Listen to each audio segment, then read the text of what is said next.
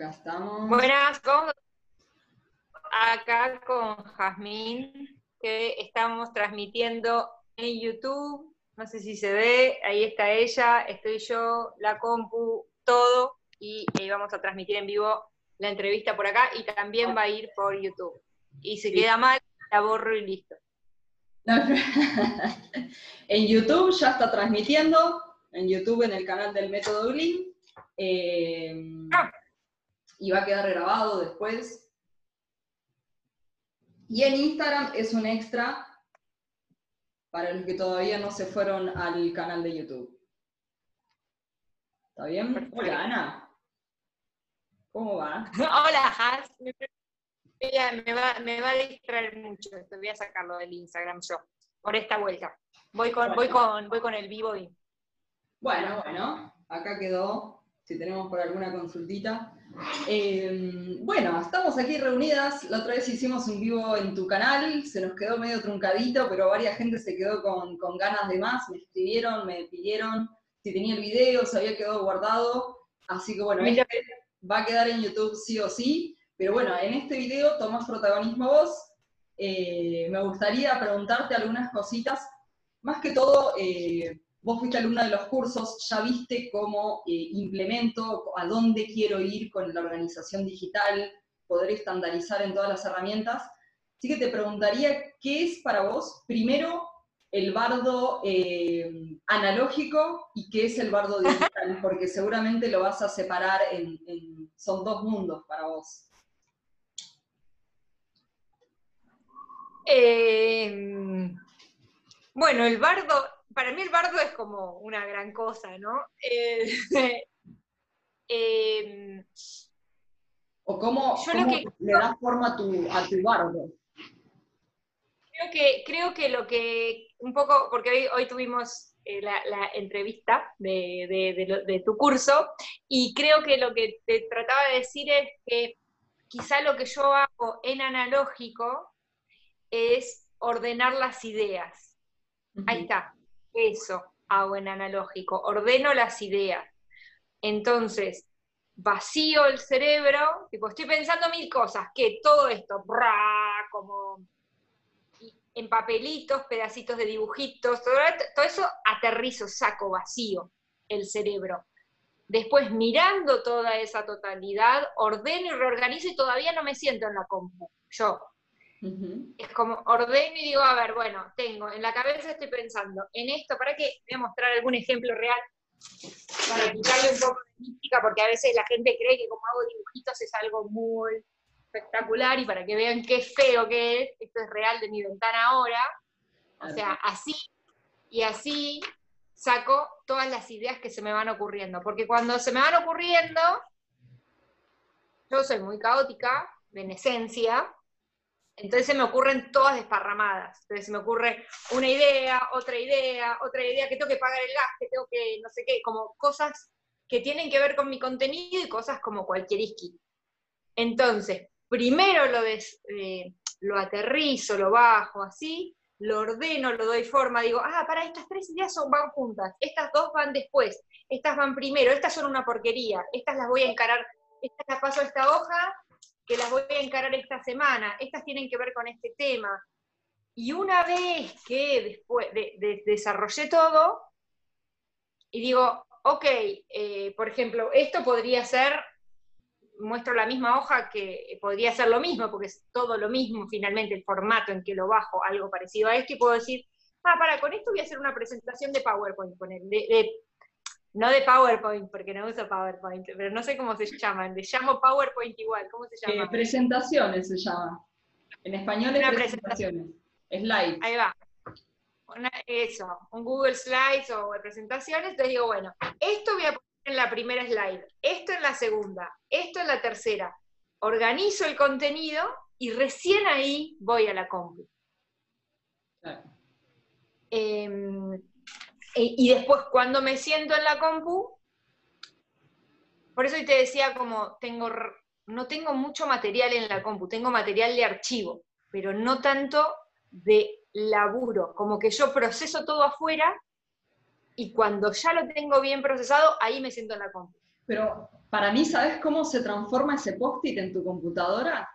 En un kit con un hot link, con lo que hablamos hoy, un link importante. Si vos decís, quiero hacer una presentación, ok, esto va a tener que estar en una carpeta en Drive, va a tener que tener un criterio en donde se guarda, y además vas a tener el link a la presentación que después lo pegas en la web, lo envías en el email a los alumnos, lo pones como contenido. Claro, sí, sí. Ahí puede haber un camino de transformación donde muere en un kit quizá, o algo parecido, no importa si no es un kit, puede ser un doc, eh, un documento. Totalmente. E-, e-, eventualmente, o sea, yo conecto por la compu, mando presupuestos, nunca le mandé a un cliente un presupuesto así.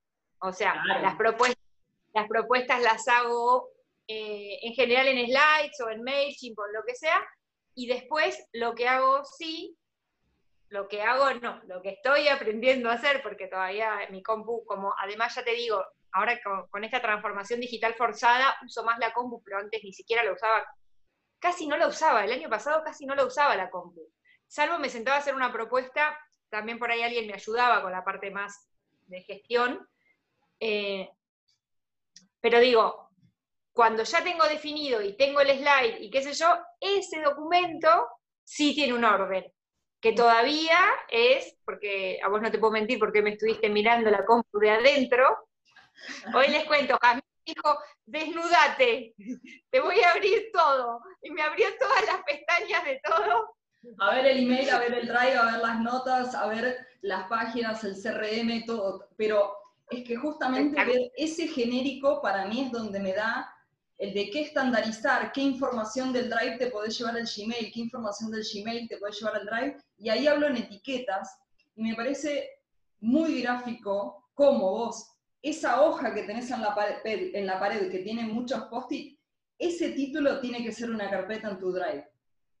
Claro. Y, y los post-its son o una presentación o una planilla o la misma planilla de siempre, quizá no hace falta que sea todo documento nuevo, obvio, pero para mí el, mix está ahí nomás, es simplemente igualar esos dos mundos en palabras exactas.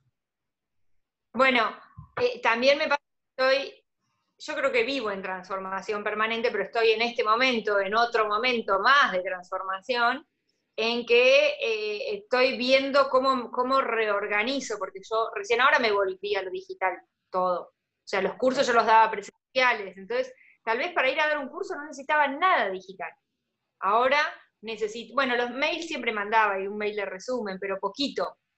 Eh, entonces ahora estoy viendo cómo, cómo todo eso, siempre lo organizo afuera, pero adentro también tiene que tener un orden y tiene que ser equivalente, y tiene que ser eh, accesible como te decía hoy, estoy en el proceso de esa cuestión todavía.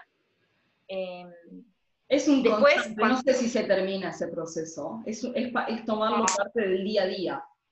No, no te diría que se va a terminar, pero sí que vos te acostumbras a que ingrese un contacto y le pones ciertas etiquetas, porque después va a tener, para cuando te sientes en un momento del mes a hacer el newsletter, le des la información que quiera a las personas. Creo que siempre le digo que es como esto, hacer un laburo profundo, que va a ser el de orden general, pero después es mantenerlo en el día a día, no es algo para hacer cada seis meses. Eh, no, no, no. Mentira. Esos seis meses la reparís hasta que te sentas a ordenar de vuelta. Sí, es como el pretender limpiar tu casa un día y que te quede limpia forever. Es como, no, te va a una semana por más que hagas una limpieza hiper general. Eso me di cuenta en cuarentena. Muy buen ejemplo. Acá otra preguntita que tenía que era cómo te empezaste a dedicar a esto. Seguramente la gente que te sigue, algunos ya conocerá la historia, pero acá estás en el canal del Método Green, así que contale a los Gleaners cómo, cómo has arrancado en este mundo a dar estos cursos, a hacer asistencias en, eventos. Me parece algo para mí nuevo, no conocí a alguien que lo, que lo hiciera, Así que, contame. Eh, yo tampoco conocí a alguien que lo hiciera antes de dedicarme a esto. Eh, así que entiendo cuando la gente me dice, no entiendo lo que hace decir que yo antes tampoco. Eh, yo estudié diseño gráfico em, y, y, siempre me manejaba en aterrizar ideas a papel. No le llamaba de esa manera, pero eh, yo digo que por ahí venía una amiga y me decía, no sé, ¿me mudo o no me mudo? Y poníamos papelitos, ¿me mudo o no me mudo? ¿Me separo o no me separo? Como les ayudaba, hacía, siempre dice como de psicóloga barata, de ordenar las ideas de amigas, eh, ayudarles a, acomodar su caos mental. Y otra cosa que me gustaba mucho hacer era hacer historietas, contando anécdotas, historietas no estéticas, sino contando como esa vez que nos vi, no sé, le ponía humor y, boludeces a anécdotas de la vida cotidiana de alguien para regalarle para su cumpleaños. Ponerle a un novio y le regalaba eso. Em, sí, y me divertía y me apasionaba y por ahí me quedaba la noche sin dormir haciendo eso, pero jamás se me ocurría que eso se iba a convertir Como yo ordenando archivos, yo me quedaba ordenando archivos hasta que descubrí que eso, además de archivos y otras cosas más, qué lindo que una pasión y que algo que te guste lo puedas transformar, me encanta eso. Totalmente, totalmente. Yo decía, si alguien me pagara por hacer estas historietas, yo sería Gardel. Y ahora me pagan por eso, es espectacular. Eh, pero no fue así como de la noche a la mañana, sino que fueron dos años eh, que directamente dejé de facturar. O sea, yo, yo soy diseñadora, trabajaba como infografía haciendo infografías, ordenando la información, viste, como haciendo informes con mucha data, procesándola y ayudando a la gente a que contara de forma más simple lo que estaba contando. Bien. Eh, siempre me interesó eso, como lo complejo con volverlo simple. ¿Ocho horas en una empresa para eso? ¿Por día? Todo Porque no, no, porque eh, desde hace mucho que trabajo independiente igual. Ah. Trabajaba, tenía un diseño que a veces trabajaba con gente, con colegas, he trabajado sola, con gente. Em, me, me mandaban los informes, yo los hacía, los resumía y les mandaba la info. Pero en algún momento dije, pará, no, a mí lo que me gusta es procesar la info y trabajar con la gente, ayudándole a darse cuenta de lo que quiere. Y empecé ahí un camino de dos años de preguntarle a todo el mundo, a mí me gusta poner papelitos y hacer dibujitos. ¿Quién se dedica a esto? ¿Qué, qué puedo hacer? Y y así, la gente me decía, yo veo que llenas todo de papelitos, pero no sé qué miércoles haces. Yo decía, yo tampoco, no sé. Y así, y hasta que un día empecé, empecé a estudiar mucho metodologías ágiles, porque me decían que iba por ahí, y de hecho hoy uso mucho las metodologías ágiles, experiencia de usuario, hoy me nutro mucho de eso. Todo en ese tiempo me dediqué a formarme, a reinvertir, reinvertir lo que había ganado, me había ido bien como en el estudio anterior, lo reinvertí, me quedé sin plata, mi mamá me prestó, por suerte ya hace rato que se lo devolví, eh, pero así fue. Y, y, haciéndolo gratis también. Le decía a la gente, che, ¿te puedo hacer? Voy y te pongo, pongo una cartulina y yo hago unos dibujitos, no sé de qué, y vos me decís cómo lo ves. ¿Qué te sirve? Me daban feedback, repetía, me daban feedback, repetía, em, y empecé, a la misma forma empecé a dar cursos. Así, venían amigas, les daba un curso, me decían, contanos eso de ordenar las ideas. Entonces le daba un curso, un domingo acá en mi casa. Lo, lo volví a hacer, lo volví a hacer, lo volví a hacer, y así se fue armando, digamos. En, la cancha fue. Sí, totalmente. Y también ahí escuchando un poco cómo, cómo hablarle a la gente para hacerle entender eso, porque quizá vos en tu cabeza lo tenés claro, pero después hay que aprender a enseñarlo a eso que, que vos ya que es, otra cosa. En, o sea, en el evento que a vos te invitan y que vos dibujás y punto, todos los demás disfrutan. Pero al que le tengas que enseñar a alguien a pensar de esa manera, me parece un re desafío. Sí, y de hecho es la parte, a mí es la parte que más me gusta y en realidad se dio medio en paralelo que yo tenía ganas de, de saber a qué dedicarme. Eh, entonces dije, capaz que como yo no lo sé, bien, porque yo sentía que tenía algo, pero no entendía qué era. Capaz que a vos te haya pasado parecido. Como siento que acá hay algo, pero no tiene un nombre, justamente porque lo tuyo tampoco es muy... Yo lloraba diciendo la gente no quiere ordenarse, la gente no quiere aprovechar las herramientas gratis, lloraba, lloraba. 2017 yo lloraba diciendo no sé qué hacer de mi vida, yo sé que soy buena en esto, sé que puedo enseñar esto, pero eh, no, no logro que la gente, que le llegue el mensaje a la gente. Eh, de que y que también, y también me imagino que a vos también debe pasar, esto de organizar las ideas, bajarlas a tierra y demás, mucha gente no lo ve como un problema siquiera. Entonces, si yo te hablo de bardo digital, sí, no, tengo unos mails, tengo archivos, sí, pero es como, es normal tener archivos en el escritorio, es normal tener mis descargas repleto. No, no es normal, no está bien, y, hasta que la primera etapa del método es comprender, hasta que no comprendes de que hay una manera diferente, no vas a empezar nada. Eh, y hacerles entender de que se puede, que no es imposible, de que es como, me imagino eso, de no, no, no puedo hacerlo, o el curso este no tengo tiempo. Bueno, no tengo tiempo, dedicarle un ratito de tiempo a esto y, y vemos, y después me contás. Claro. Sí, por ahí lo que me pasa, sí, hay veces que ni, se les ocurre y también mucho, por eso a mí me gusta mostrar estos, estos gráficos feos, estos papeles así, muchos me dicen, ah, no, vos porque sabes dibujar. Entonces, eh, en el primer día del curso, por en ese puntual, en el tengo tiempo, lo primero que les enseño es que dibujar es mucho más fácil de lo que creen y sobre todo, eso les enseño para que se sientan, que les dé confianza y se animen y se diviertan jueguen. Pero sobre todo, para mí lo importante es entender que no está en la potencia en cómo dibujas, para ordenar tus ideas visualmente. Que la potencia está, cualquier garabato que vos lo aterrices de tu cabeza, tu, cerebro lo va a entender. Y el resto se empieza, como en la cancha, se empieza a aprender a hablar este lenguaje, digamos, que es el lenguaje visual. Yo, yo, me siento corta con, con, todo lo que es manualidades. Eh, que vengas un día. Sí. Sí, pero justo ayer estábamos hablando con, con Piedad, que, fue otra entrevista que hicimos, y ella me decía estaba haciendo una carrera, y yo digo, bueno, esto de, escribir, le digo, ¿y escribís en papel? Y me dice, no, estoy haciendo toda la carrera en la, computadora. Pero sé que escribir eh, afianza más. Digo, como grafóloga te lo reafirmo, que, que, que escribirte claro. más. El tema es que no dan los tiempos. Yo prefiero que escribirlo en la computadora y que de la computadora me salte una alerta y punto, y lo solucioné.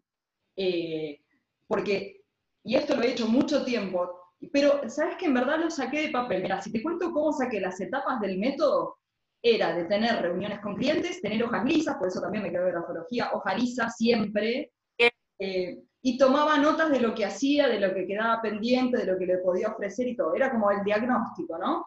Y un día me dije, bueno, a ver, todas estas hojas, ¿cuál es el patrón repetitivo? Listo, esto es lo que hago. Tiene un proceso que, ya lo puedo estandarizar.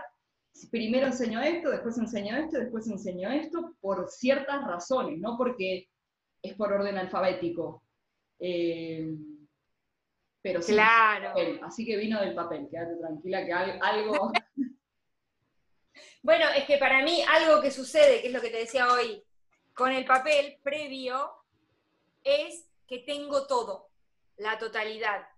Entonces miro, vos dijiste, miro esta etapa, esta etapa, esta etapa, que en la compu eh, eh, ves siempre un pedacito, o podés verlos todos, pero nunca ves la totalidad entera. Si lo ves, si ves todo, ves letra muy chiquitita. Y si no, está ¿Qué haces con los post-it que terminas? ¿Los tirás o los acumulas? Cuando es, no, nunca acumulo. Cuando es tarea hecha, tiro. A veces me lo guardo de recuerdo, porque por ahí son deseos, cosas que quiero lograr y qué sé yo, y, que emocionalmente me significa algo lindo y lo guardo, pero si no, es que los voy reutilizando todo el tiempo. Por ejemplo, ahora que quiero generar contenido, eh, agarro todas las veces, ponele, esto que está acá, ¿ves? Por eso están distintos colores, no porque tiene un código, sino porque esto es de una tanda de papelistas, esto de otra, esto de otra. Eso te en si los colores tenían significado. Mira, es una, elección mía que no tengan colores por esto, porque después me, al principio trataba de hacerlo, bueno, tal color para lo personal, tal color para lo... Pero después me pasan varias cosas. Primero que en el momento de vaciar el cerebro, yo trato de no estar tomando decisiones, como vaciarlo lo que salga. Y si ahí viene, tipo, tengo que colgar el estante mientras estoy ideando algo, quiero poder bajarlo con el mismo, la misma pilita de papelitos. Entonces, como que ahí no esté gastando mucho cerebro.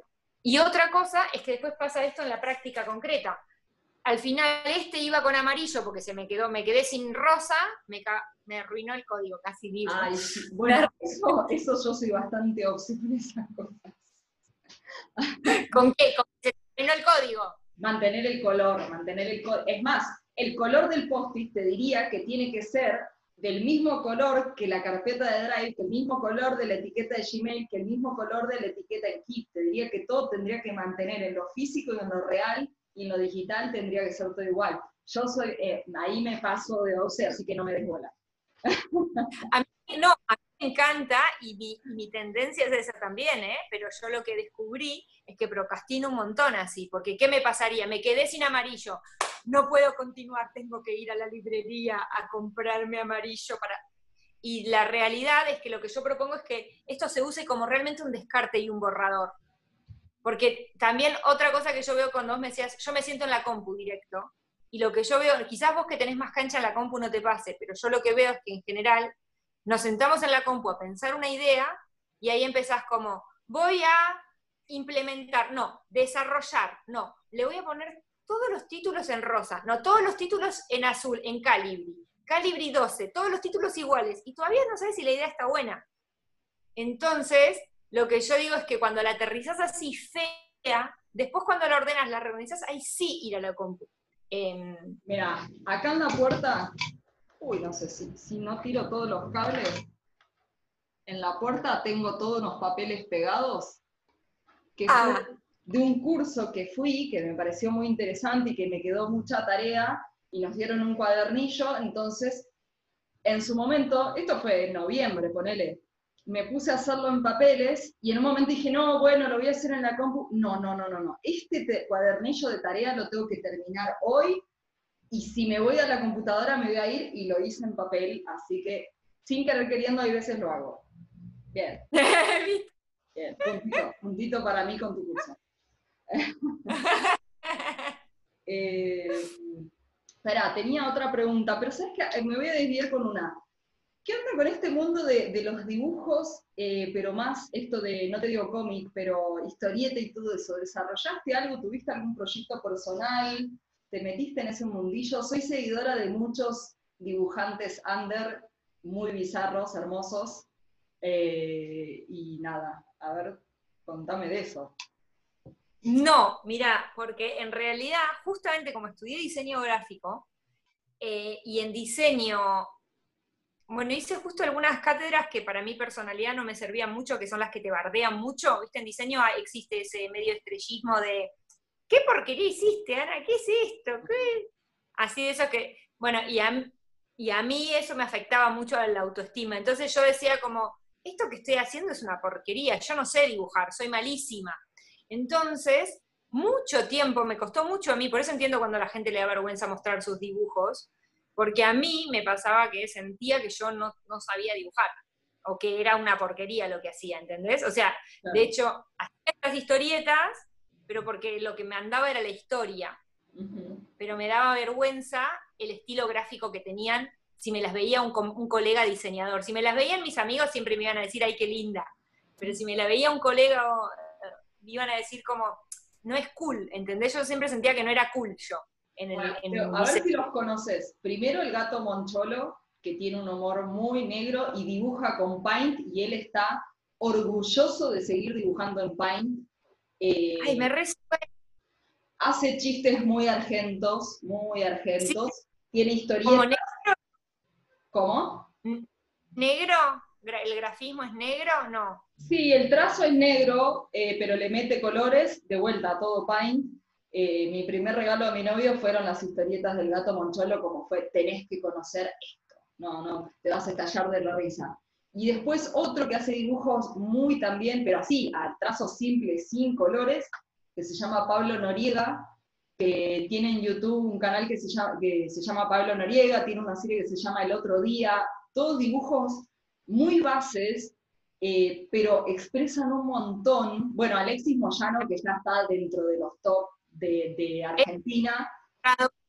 Alexis Moyano, sí. Alexis Moyano ya está como Cartoon Network, ya está como super pro. Eh, pero Pablo Noriega es lo más. Y el otro día, imagínate, mirá lo que te digo, que, ahí es donde la calidad del dibujo no importa para nada si la historia está buena, como decías. Pablo Noriega publica videos, muy, eh, así, de 15 minutos, ponele, y el otro día publicó un video de un minuto y dijo, gente, estoy en mi casa en cuarentenado, lo único que puedo vender son las historietas, o si quieren ver el video entero, 15 pesos al mercado pago. O 100 pesos era. Ni lo pensé, sería, fue como, sí, tipo, es genial lo que haces. Eh, después te lo voy a pasar, por favor. Ay, pasame, sí, no, no soy tan conocedora, no te creas. Em, empecé después de ahora, digamos, de ahora que me empezó a, la gente, así me, muestra la gente. Em, o sigo, qué sé tú, te, no, siempre me gustó Kino, eh, Mafalda me la sé de memoria, o sea, hay determinadas tiras que sí, pero no es que fui fan de la historieta. Em, y ya te digo, yo personalmente siempre sentía que no era buena y me costó mucho mostrar mis dibujos. Hoy lo que pasa es que también, primero que me amigué y ya encontré mi estilo y estoy cómoda con lo que hago, eh, también fue una propuesta. En un momento dije, para, quiero encontrar un estilo mío. Eso sí, me lo propuse. Dije, quiero que mi, que mi estilo sea reconocible de alguna manera. Eh, me lo propuse como intención y después surgió solito. La gama de colores, hay, hay varias cosas que se repiten, se nota con, Hay, estilo marcado. Sí, son decisiones más funcionales, porque la gama de colores es para no tener que pensar tanto, por ejemplo. Son, yo todo, todo son por decisiones de comunicación o de, o de que funcione mejor o de que se entienda más fácil. Esos son los procesos sin querer queriendo. Es claro. Es algo que, si quieres irte de vacaciones, podés explicarle a una persona qué querés que haga. Esos son procesos. Eh, Totalmente. Y siempre me intrigaron los procesos. Aunque yo soy re caótica, tengo como una, un mix en que soy re caótica, pero que el orden y la estandarización y la sistematización me apasiona. Tengo una mezcla ahí extraña. Yo digo que si no tuviera calendar sería la peor de todas, te llego tarde, todo, todo. Y, y, ya de por sí puedo hacer lío, porque puedo agendar un día mal, puedo agendar una hora mal, lo que sea.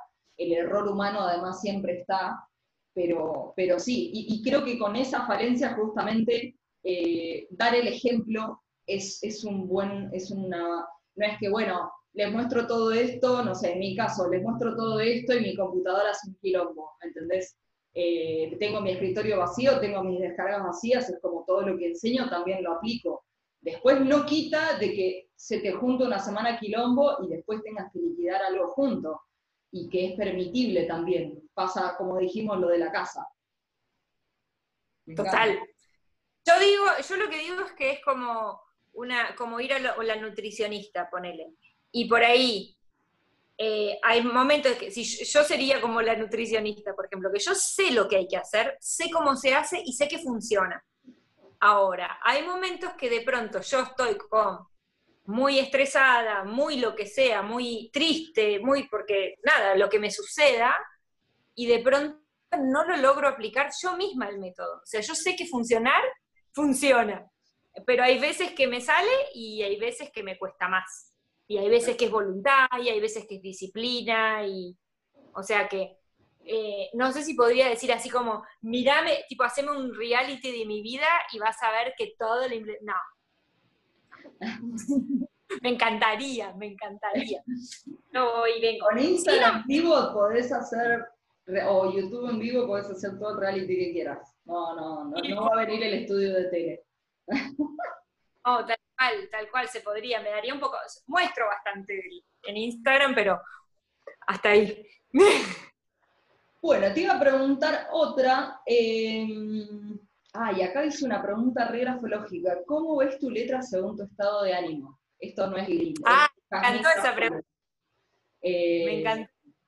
Pero, pero si ves variaciones, si, si, te notas variaciones de la letra eh, con tus estados de ánimos, contar tu ejemplo y, también contarte un poquito de la teoría con respecto a eso.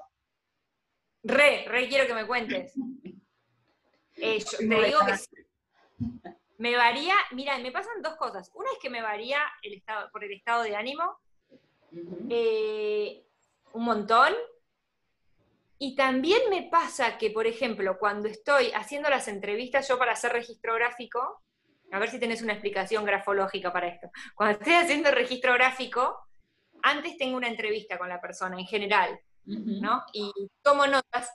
Esas notas no logro que me salgan prolijas. O sea, siempre, y como casi que siento, mm, capaz que es algo tipo de cábala, pero casi que siento que si eso me sale bien, el registro gráfico no, no va a salir bien. Como que necesito que salga feo eso. Necesito, no, no tiene explicación, es más psicológica, ¿no? más chiflada. Eh, a ver, cuando tomás las notas previas, te, bueno, pero cuando tomás en esas notas previas seguro que lo haces a las apuradas. O sea, es eso que le sale desprolijo. Bueno, pero eso, pero también me pasa cuando, por ejemplo, cuando hago estas cosas de que... ¿Sabes qué puede ser que escribas más prolijo? Eh, de que le estás prestando más atención a lo que escribís, a lo que realmente estás escuchando, porque quizá no estás cómoda con lo que estás escuchando. Es como, bueno, nada, lo anoto, le dedico más tiempo, le presto más atención, tiempo, energía a la escritura, a lo que quizá realmente me están diciendo, pero me parece que eso ya viene de un preconcepto anterior todavía, de a ver quién me está hablando, el tono de voz de quien me está hablando y cómo me hace reaccionar. Eh, te preguntaría si esa letra es más chica, esa letra prolija cuando estás tomando, que después podría llegar a salir un mal registro gráfico, si es más chica de lo normal. Pero para mí tiene que ver más con tu estado de ánimo. Sí, me parece que sí, que es que más que me, cómo me predispongo. No sé si es más chica o más grande. Pero sí que así como escribo, dibujo, o sea, yo tardo lo mismo en dibujar que en escribir, tardo menos en dibujar que en escribir, porque son menos trazos, no porque sea grosa, sino porque son menos trazos, y incluso los dibujos se me refleja el estado de ánimo. Como que incluso los dibujos, porque para mí ya son como grafías los dibujos que hago, eh, y se nota, yo miro algo y me doy cuenta, veo diferencias. Y en el registro gráfico yo misma encuentro como, uh, estaba como en, este, en esta onda o estaba como en esta onda. Aunque tengan los mismos colores y qué sé yo, me doy cuenta de si estaba en un día más caótico, si estaba como más, más enfocada. Bueno, ahí podés ver mucho el cruce, el cierre de trazos, si haces un triángulo, si cierran bien o no cierran bien, si quedó, a ver si me explico bien. ¿Qué hay? Si algo de eso, ¿se puede? Sí, sí, eh, cohesión se llama ese aspecto gráfico, que es eh, cómo se van uniendo las letras. Caligráficamente vos tenés un modelo, vos después haces lo que quieras, tu cerebro te va a indicar que hagas lo que quieras. Eh, y la falta de cohesión, la falta de unión bien, la unión prolija de esos trazos, que debería ser natural, nada, habla un poco de la discoordinación en ese momento de la mente y, el, y la mano. Ah, ay, cómo me gustaría que me hagas un estudio. Me da miedo, pero me encantaría, me reintriga. Yo estuve por estudiar grafología en algún momento. Algo creo que me da es, es, hermosa la carrera, es hermosa. Ah. Pero nada, era tres, yo me venía de Escobar a Capital tres veces a la semana, cuatro horas de cursada, salía a las 11 de la noche del instituto, tenía que volverme a Escobar. Fue mucho amor. ¿Cómo? Ahora se debe hacer online. No sé, no sé cómo se habrán adaptado, no creo, no creo que aflojen.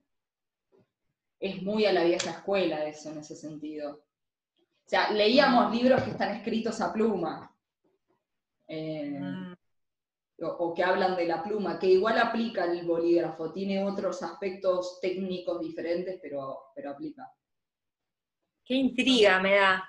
Hay una tablet Genius que sirve para que tomes muestras grafológicas y te muestra lo que escribiste y lo que no escribiste. Es decir, si vos haces tu firma, pero acomodás tres veces la lapicera en tu mano para después apoyar el lápiz, todo eso esa tablet te lo mide. Te mide el tiempo en el aire y el tiempo escribiendo. Y eso habla literalmente de la eficiencia de las personas. Si vos vos podés ver una firma súper chiquita, concreta, pero con esa tableta ves que la persona se acomodó cinco veces la lapicera antes de apoyarlo. Entonces, es todo el tiempo previo que uno piensa antes de generar una acción. Eh, y es muy engañoso eso. Eh, decís, ay, qué firma prolija, simple. Sí, pero ¿cuánto tiempo estuve para, para tomar una acción? Ay, yo me acuerdo que yo registraba que mi papá hacía así siempre, antes de, antes de hacer la firma, hacía como varias veces así, y después firmaba. Hombre que se habrá tomado su tiempo para cada, para cada, para cada acción. Sí, sí. Acá te iba a preguntar otra, que, eh, que es más de tecnología, que ¿cuándo recordás que fue tu primera computadora? Me mataste con esa pregunta. Eh, la mía, mía personal. Yo me acuerdo que, mira, en, cuando yo tenía 11 años, yo soy del interior, y mi papá, o sea, cuando yo tenía 11 años fue en el 91, a mi papá le gustaba mucho la tecnología, le gustaba como ver qué había, y me acuerdo que llevó una computadora que jugábamos como al arcade, creo. Eh, algo así, con, con, con, DOS.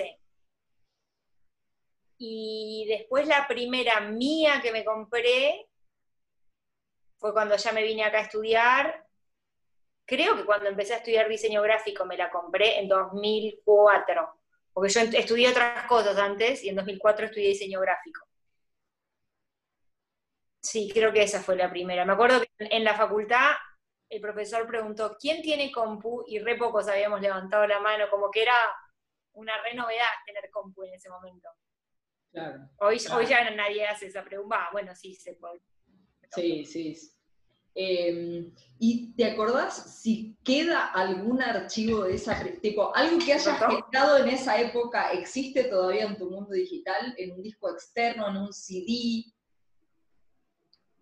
Ay. Ah, qué pregunta, ¿no? Uh, ahí está. Estamos bien, estamos bien. Ay, se cortó. Se escucha, se escucha, no pasa nada.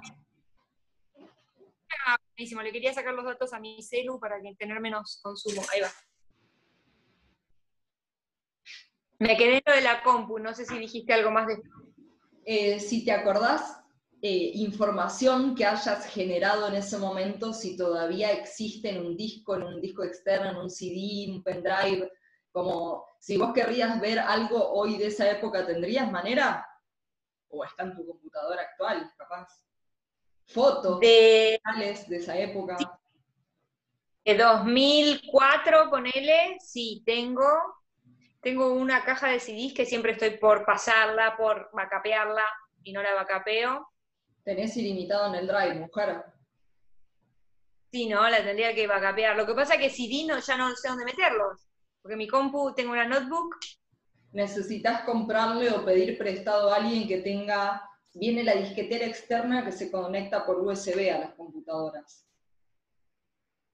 Más me gustaría encontrar a alguien que ofrezca el servicio, así que sí. si alguien se dedica a eso, yo le doy todos los CDs y que me los devuelva todos en... Y también tengo un Super 8 de, una, de un video cuando era chiquita yo, de cuando era bebé, si me quiere convertir también eso, y unos cassettes.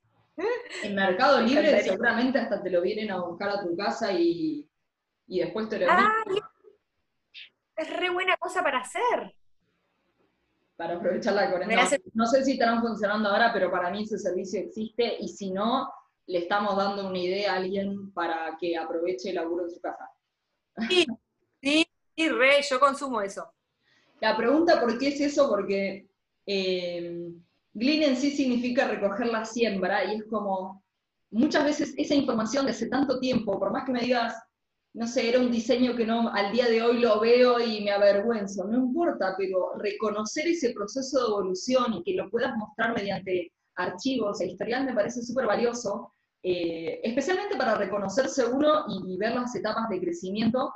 Eh, y fotos creo que también es otro, el de si ya en 2004 tenías computadora, poder eh, no haber perdido fotos de ese tiempo digital para acá. Eso, era más que todo por eso esa pregunta. He tenido ambas cosas, he tenido que, eh, hay cosas que he perdido, por compus que se me han roto, o sea, tengo 39 años también, y en mi vida me he mudado creo que 17, 18 veces. Entonces, entre esas mudanzas, eh, compus que se me han roto, tiempo que pasa y demás, hay cosas que perdí, Hay cosas que en un montón de momentos decidí tirar también. Yo soy muy desprendida, muy de que tipo, esto ya pasó, chuc, vuelo o me quedo, con, eh, selecciono. Soy muy maricondo en ese sentido.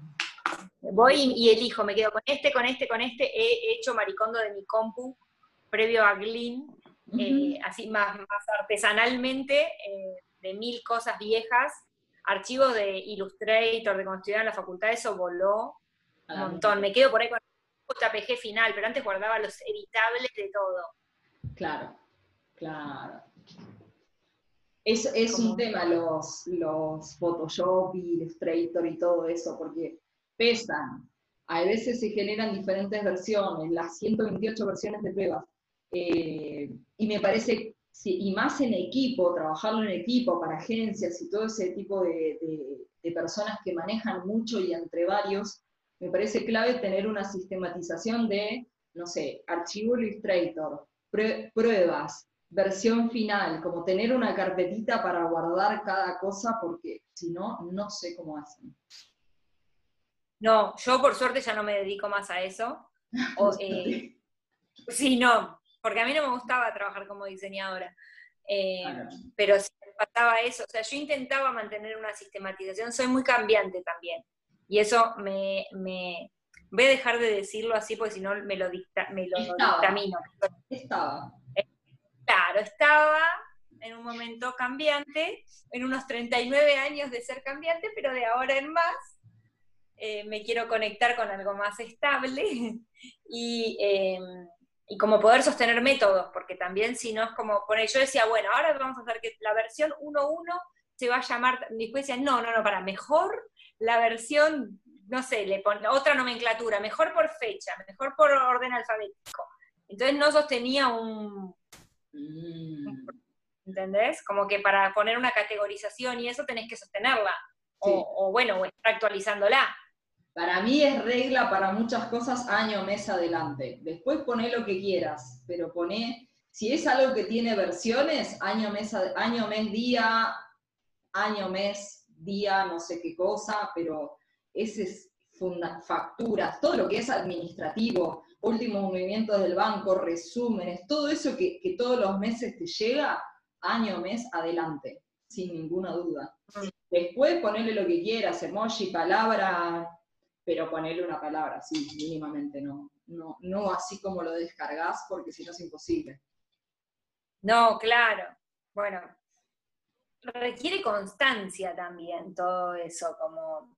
Eh, pero bueno, es algo que eh, ya estoy empezando a, por lo menos me estoy amigando con que quiero, como sé que es importante y, me dejo de decir o intento dejar de decirme que yo no puedo, que no sirvo para eso, para la constancia y el organismo.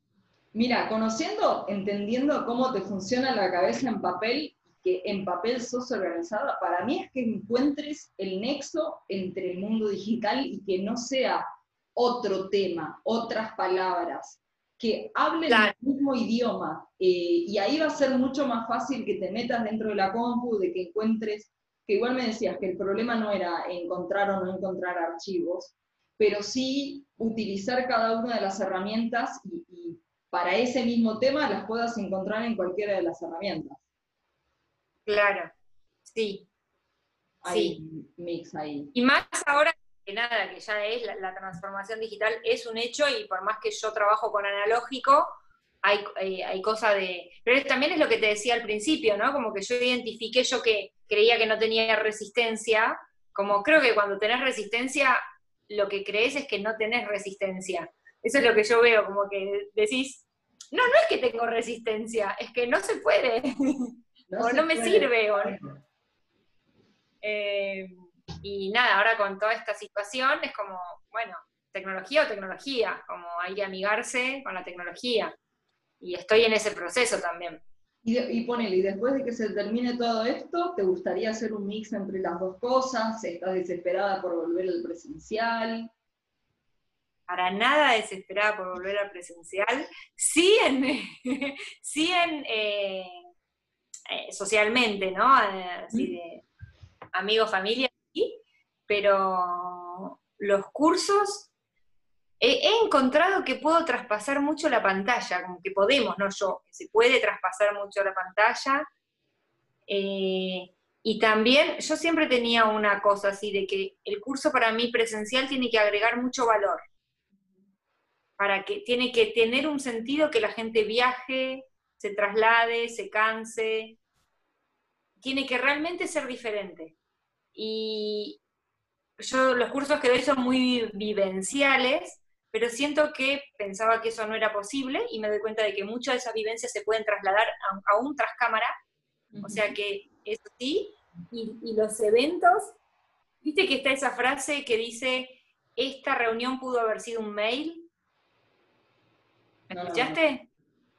Bueno, es una frase así que, se dice, esta reunión pudo haber sido un mail, como que hay veces que la gente se pudo haber sido un, evento, un mandado un mail y con los eventos, yo lo que veo muchas veces, cuando asistía en eventos, yo decía, este evento podría haber sido un video.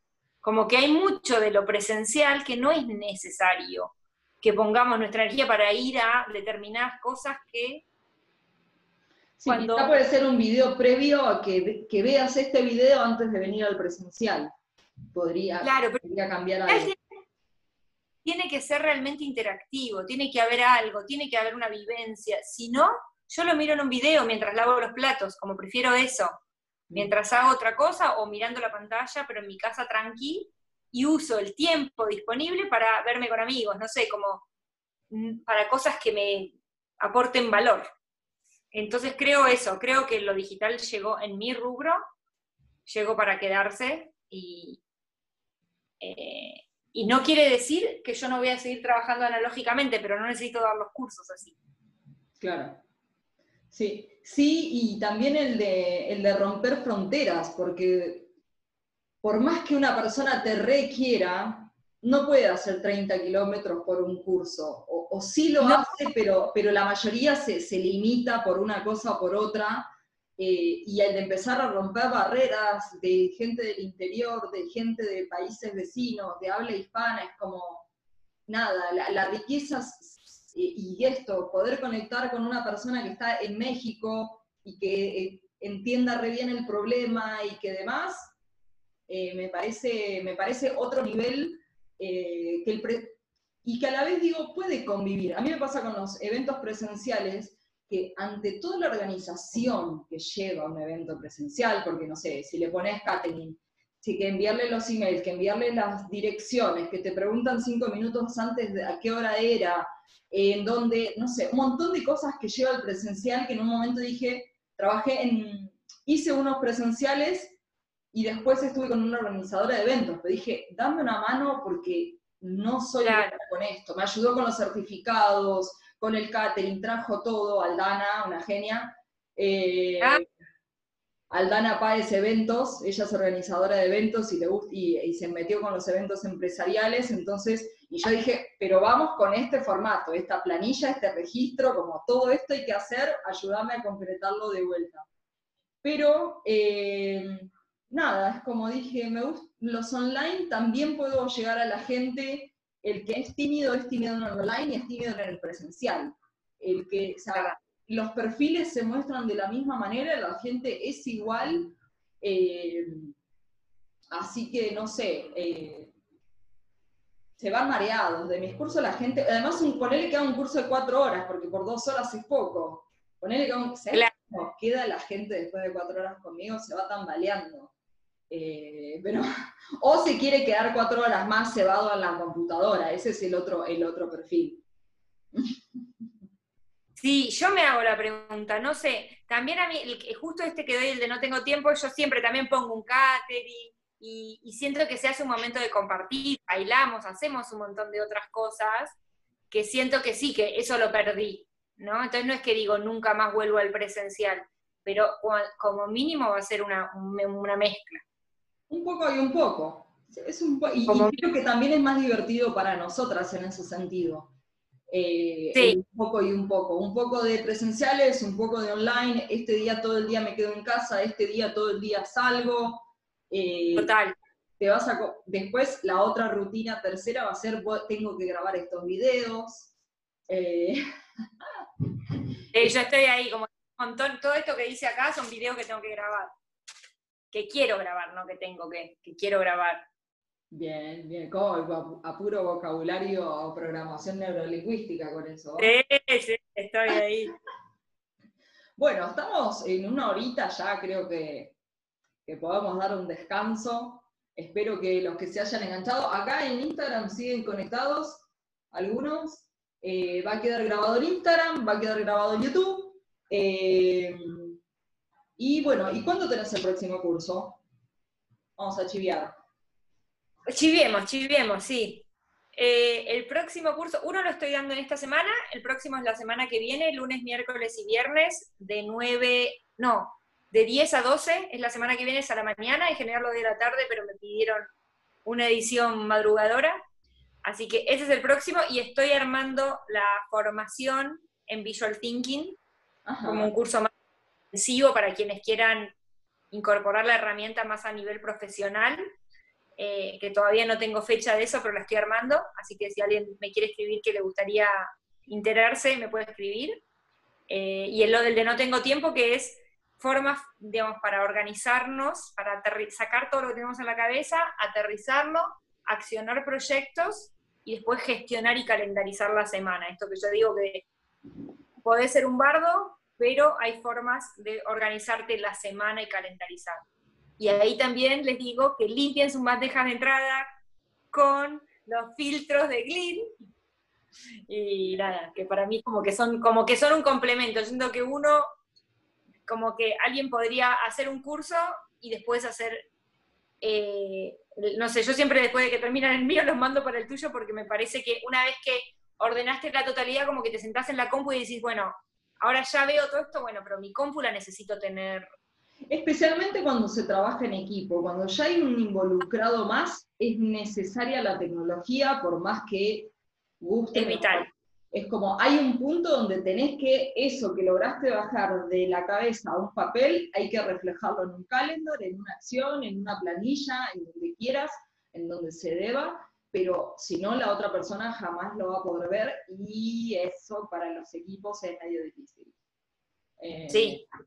Una, amiga un día me dice que se fue de licencia del trabajo y que dejó todos los post-it en el escritorio de los pendientes.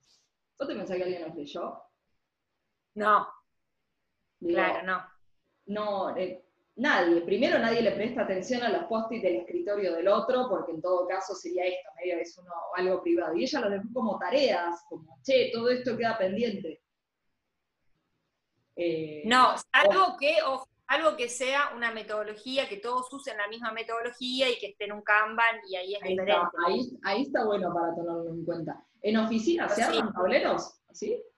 No, olvídate, olvídate. Muy bueno, me gusta eso.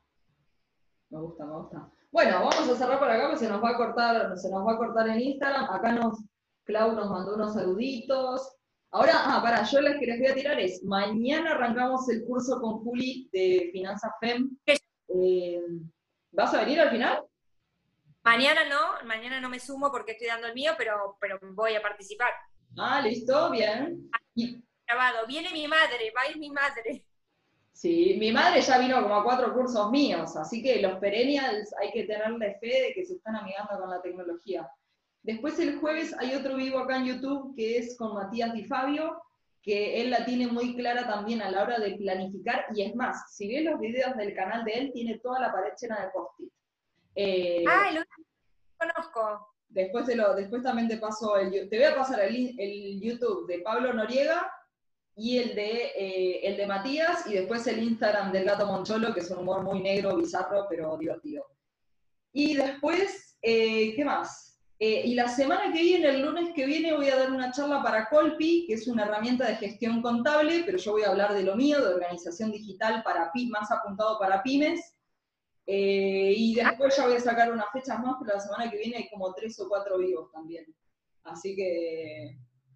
Estás on fire, fire vivos por todos lados ahora que tengo el fondito y la planta y ya tengo las luces y no tengo excusa, porque antes era, ay no, bueno, pero no tengo la luz, ay no, bueno, pero no tengo la cámara, ay no, bueno, pero no tengo el trípode. ¿Cómo? ¿Qué luz te... Bueno, después te lo pregunto si no, porque yo me quiero... Eh, mirá el vivo de Instagram y vas a ver que se ve. Y hice un, Ah. hice un injerto, hice un injerto porque si no, así estoy con la luz apagada de la habitación y con las luces que tengo nada más. Si prendo la luz de la Mm. habitación está un poco mejor todavía. Pero se nos Bueno. la noche mientras que estábamos charlando. Bueno. Yo veo que está re. Bueno, Has, hermoso, gracias por invitarme. Me pone contenta que habernos conocido y estar como haciendo. Todo Eh, online, rompimos toda la distancia. Eh, ya romperemos en algún momento, cuando termine la cuarentena, salen Ah. unos mates. Salen unos mates posta. Eso, matecito. Pero bueno, un gustazo, gracias. Y después contame dónde, dónde miro. ¿Dónde va a Dale. quedar? Dale, YouTube. Fija YouTube. El video este fija en YouTube. Pero después eh, vemos si lo subimos también a Instagram. Dale, perfecto, Dale. buenísimo. Beso. Bueno, hermosa, gracias. Besos por Gracias por- aquí, besos por allá.